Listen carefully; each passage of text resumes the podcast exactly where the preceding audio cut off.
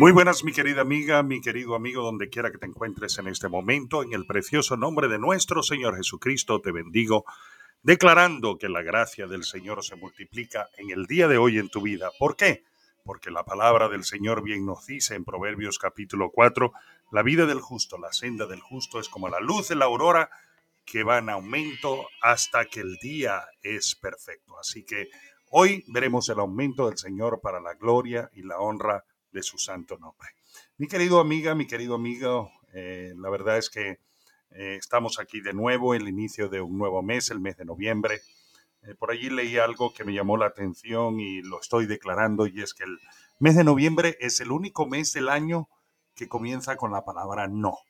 Pero vamos a utilizar esa palabra no en forma positiva es un año de, es, es el mes de no a la intervención del enemigo sobre nuestras vidas, no al fracaso, no a la derrota, no a la pobreza, no a la miseria, no a la enfermedad, no a aquello que quiera destruirnos, no a las peleas en el hogar, no a las dificultades en el matrimonio, no a las dificultades con los hijos, sino un mes de mucha bendición para la gloria y la honra del Señor y así lo proclamamos, un mes de soluciones, un mes de bendición, un mes de alegría, un mes de entusiasmo para que Él pueda ser profundamente glorificado.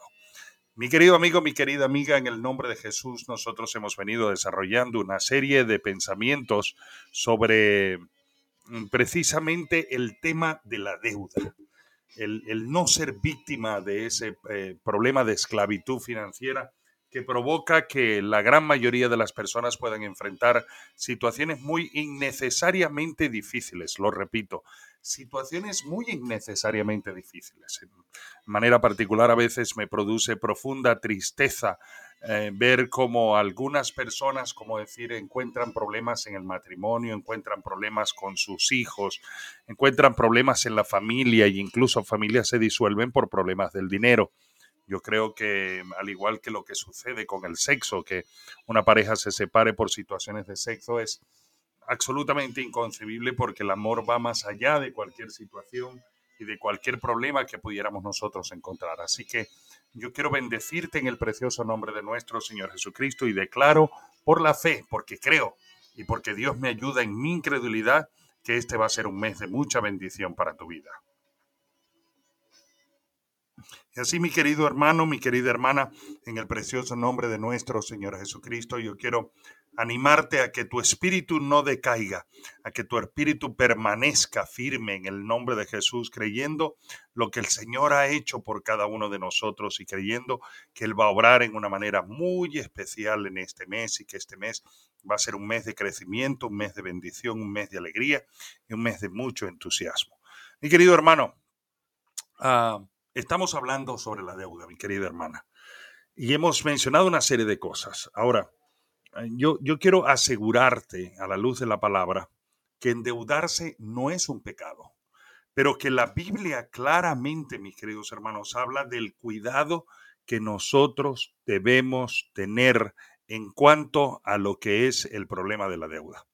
En una forma mm, muy clara, también tenemos que comprender, mis hermanos, que la Biblia nunca nos señala a nosotros cómo podemos endeudarnos, cuál es la manera positiva a través de la cual nosotros podríamos endeudarnos. No hay una sola declaración en la palabra del Señor que nos diga te puedes endeudar de esta manera o te puedes endeudar de esta otra. No, para nada. No hay un solo versículo de la Escritura que claramente nos diga cómo nosotros debemos endeudarnos. Por lo tanto, debemos tener mucho cuidado. Eh, si mencionamos, por ejemplo, los efectos, hermanos, que tiene que ver el préstamo sobre la vida de una persona, eso sí lo encontramos en la palabra del Señor. También incluso habla sobre principios para aquellos que de una u otra manera se convierten en prestamistas. Además, también se relaciona eh, cómo la deuda puede provocar pobreza, tanto espiritual como monetaria y en manera muy clara también habla de las consecuencias de la ambición hacia la riqueza y de obsesionarse al punto de endeudarse para incluso aparentarse rico. Yo recuerdo en algunas oportunidades estar con jóvenes emprendedores, jóvenes, eh, jóvenes que están militando en el mundo empresarial, trabajando en el mundo empresarial y de repente se les ve con un gran cochazo, con un reloj, o se les ve con muchísima cantidad de dinero o de, cosas que han comprado supuestamente con dinero. Y muchas personas se ilusionan y dicen, así debe vivir un rico. Pues la gran mayoría de los que yo conozco no viven de esa manera. Y lo único que sí encontramos es que muchas veces lo único que nosotros vemos es apariencia, apariencia, porque nos aparenta que esa persona está viviendo en una situación de prosperidad cuando en realidad está profundamente endeudada. Y nosotros no debemos buscar la apariencia, sino que debemos buscar aquello que es real. La gran mayoría de las personas que tienen fortuna no andan con la necesidad de aparentar absolutamente nada. Pero vuelvo a repetir algunas cosas porque mañana voy a concluir, voy a concluir con enseñar algunos principios de cómo salir de la deuda. Pero lo quiero enfatizar, no, no es un pecado endeudarse. Eh, pero mm, como las mismas reglas financieras lo dicen, el problema no es pedir un crédito, sino cómo darle un buen manejo y lo que implica saber las razones por las que se pide y cómo será el pago. Así que de eso vamos a estar hablando entre hoy y mañana para culminar esta serie. Pero también recuerde que, ah, cada persona tiene el derecho a hacer una apreciación individual de las escrituras, pero hay principios que quisiera señalarte para que tú reflexiones sobre eh, lo que te ayudaría a ti a evitar que cayeras en la trampa del endeudamiento como un proceso de esclavitud para tu vida. Filipenses 4:19. Mi Dios pues suplirá todo lo que os falta conforme a sus riquezas en gloria en Cristo Jesús. Al finalizar esta serie, yo voy a empezar a, a enseñar, a compartir con vosotros un principio de la escritura que ha sido abusado, ha sido mal manejado y que lamentablemente muchísima gente tiene miedo de hablar porque piensa que se le va a relacionar con ese grupo de personas que han abusado con ese principio, que es el principio de la prosperidad. Pero una de las cosas que nosotros debemos tener seguro en nuestro corazón es que Dios es un Dios proveedor, es un Dios dador. Lo entendemos incluso desde el punto de vista espiritual porque bien claramente nos lo dice Juan capítulo 3 versículo 16, porque de tal manera amó Dios al mundo que ha dado a su único Hijo para que todo aquel que en Él cree no se pierda más, tenga vida eterna. Dios, Dios dio, Dios da vida, Dios da bendición, Dios da provisión, Dios suple nuestras necesidades. Él se goza en la prosperidad de su pueblo, de su pueblo. Él tiene promesas sobre eso. Proverbios 22:4 dice, riquezas, honra y vida son la remuneración de los que se humillan y le temen al Señor. Es decir, Dios tiene principios.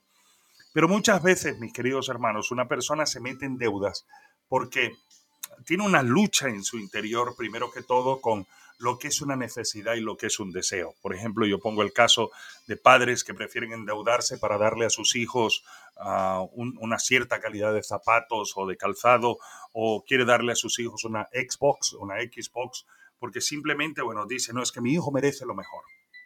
Una de las cosas que merece lo mejor nuestros hijos son padres que no están esclavizados por la deuda y que tienen libertad financiera.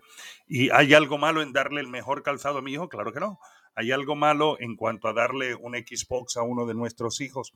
Yo no se lo doy, pero bueno, respeto al que lo hace. Mm, lo hace y, tendrá sus razones y sus motivos. Yo prefiero enseñarles a leer, enseñarles a encontrar alegría, gozo, entretenimiento en cosas que edifican sus capacidades y les permiten ser mucho más útiles para el Señor. Pero repito, respeto al que le quiera regalar un Xbox. Pero si se endeuda por regalar un Xbox, mal rollo mal rollo, porque en todo caso deberías presentar tu necesidad delante del Señor y decirle, Señor, a mí me gustaría de alguna manera poderle ofrecer a mi hijo, regalarle a mi hijo el que pueda tener, mm, ¿cómo decir?, una, un, un Xbox, una manera de divertirse. De repente, algo magnífico sería que dijeras, yo quiero hacerlo porque mm, de alguna forma esto me permite, eh, ¿cómo decir?, de alguna manera invertir tiempo con él. A lo mejor tú juegas también y juegas con tu hijo y es un pasatiempo familiar. Me parece bien, pero no bajo el endeudamiento. Confía en que el Señor puede proveer. Salmo 37, 21 dice, el impío toma prestado pero no paga, pero el justo es generoso y da. Aquellas personas que no están cerca de Dios no son bondadosas y piadosas. Esto lo digo categóricamente. Es imposible decir que yo tengo la naturaleza del Señor y no soy una persona bondadosa y piadosa. Lo repito de nuevo, aquellas personas que no están cerca a Dios no son bondadosas o piadosas y tienden a ser, tienden a ser quienes más piden prestado, pero la importancia es lo que suceda después de esa deuda. ese quien sale corriendo y se esconde para nunca pagar. ¿Eres de ese tipo de personas? La enseñanza es que si tú vas a solicitar un préstamo, lo devuelvas, devuelvas lo que no te pertenece, por supuesto, según tus posibilidades. Proverbios 11:15 dice, ciertamente sufrirá el que sale fiador por un extraño, pero el que odia salir fiador estará seguro. No sea fiador de nadie, eso se resume de esa manera. Proverbios capítulo 22, versículo 7 dice, el rico domina a los pobres y el que toma prestado es esclavo del prestamista.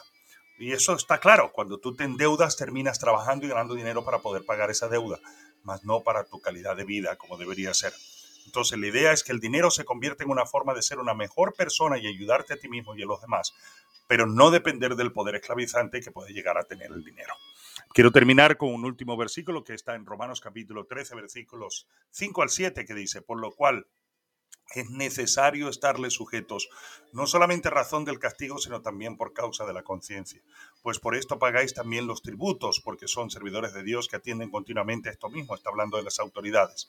Luego dice el versículo claramente, pagad todo lo que debéis, al que tributo, tributo, al que impuesto, impuesto, al que respeto, respeto, y al que honra, honra. Evita endeudarte. Esa es la conclusión de esta palabra. La semana que la edición de mañana Empezaremos con cómo salir de las deudas, te daré consejos para hacerlo. Yo he vivido endeudado y sé lo agobiante que es, por lo tanto, no quiero que pases por la misma experiencia. Mientras tanto, que el Señor te bendiga y te guarde, que el Señor haga resplandecer su rostro sobre ti, que el Señor tenga de ti misericordia y te dé de su paz, que el poder del Señor te sacuda en este momento, que su presencia traiga bendición sobre tu casa, que su presencia traiga bendición sobre tu familia, que su presencia traiga bendición sobre tu hogar, sobre tus hijos, que su presencia traiga sanidad en el nombre de Jesús sobre tu cuerpo y sobre todo, mi querida amiga, mi querido amigo, que en el nombre de Jesús y por el poder de su palabra veas bendición en todas las áreas de tu vida para que otros puedan descubrir que hay Dios que hay Dios, un Dios que bendice, un Dios que salva, un Dios que sana, un Dios que prospera. Hasta mañana y recuerda vivir como siempre lo digo, honrando a Dios porque Dios honra a los que le honran.